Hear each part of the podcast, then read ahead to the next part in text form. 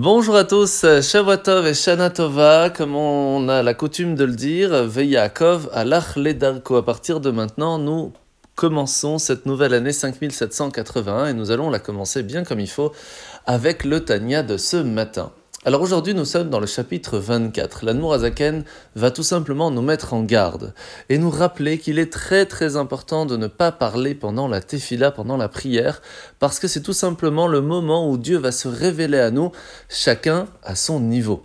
Donc imaginez que un roi vienne nous voir à un certain moment et qu'il vient pour voir comment on va, qu'est-ce qu'on a besoin.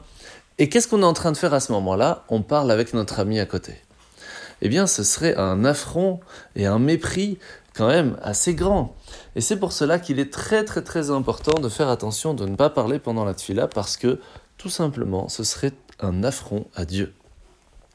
La mitzvah de ce matin. Nous allons parler aujourd'hui de Kashrut. Mitzvah positive numéro 150, c'est le commandement qui nous enjoint de rechercher quels sont les indices de pureté de Kashrut chez les oiseaux. Il y a seulement certains qui sont autorisés à la consommation. Diapositive numéro 151, c'est le commandement qui va nous demander de rechercher les indices de pureté chez les sauterelles. Il faut savoir qu'il y a une sauterelle qui est cachère, mais qui est très difficile à trouver. Mitzvah positive numéro 152, c'est le commandement qui nous enjoint de rechercher les indices de pureté chez les poissons. Comme vous le savez, c'est euh, lorsque un poisson a des écailles et des nageoires. Mitzvah négative numéro 172, 172, c'est l'interdiction qui nous a été faite de consommer un animal qui ne serait pas cachère. Mitzvah négative numéro 174, 174, c'est l'interdiction qui nous a été faite de manger un oiseau qui n'est pas cachère.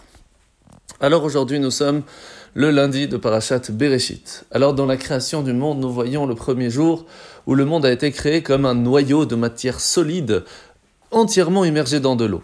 Puis la lumière arriva, puis l'atmosphère, puis le deuxième, le troisième jour, où, en fin de compte, la mer prit sa place, la terre commença à arriver, le quatrième jour, avec le soleil, la lune, puis les animaux marins, puis les animaux terrestres. Et c'est en fin de compte le sixième jour que le premier humain arriva, Adam et Chava. Et Dieu se reposa, entre guillemets, le septième jour, le jour de Shabbat. Mais ce qui est intéressant, c'est la façon comment est-ce que l'humain Adam et Chava vont être créés à la différence des autres créations. Parce qu'il l'a fait en deux étapes. D'abord, créer un corps sans vie, où il va lui insuffler l'âme humaine. C'est la seule fois où nous voyons que Dieu va y mettre de son souffle. Vous savez que lorsque l'on parle, eh on peut parler, parler sans spécialement se fatiguer.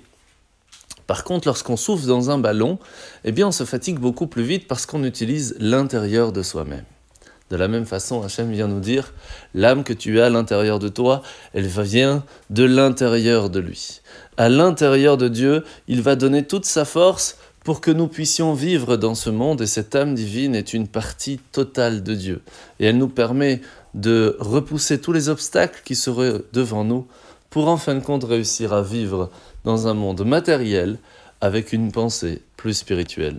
En vous souhaitant de passer une très très bonne journée et à demain.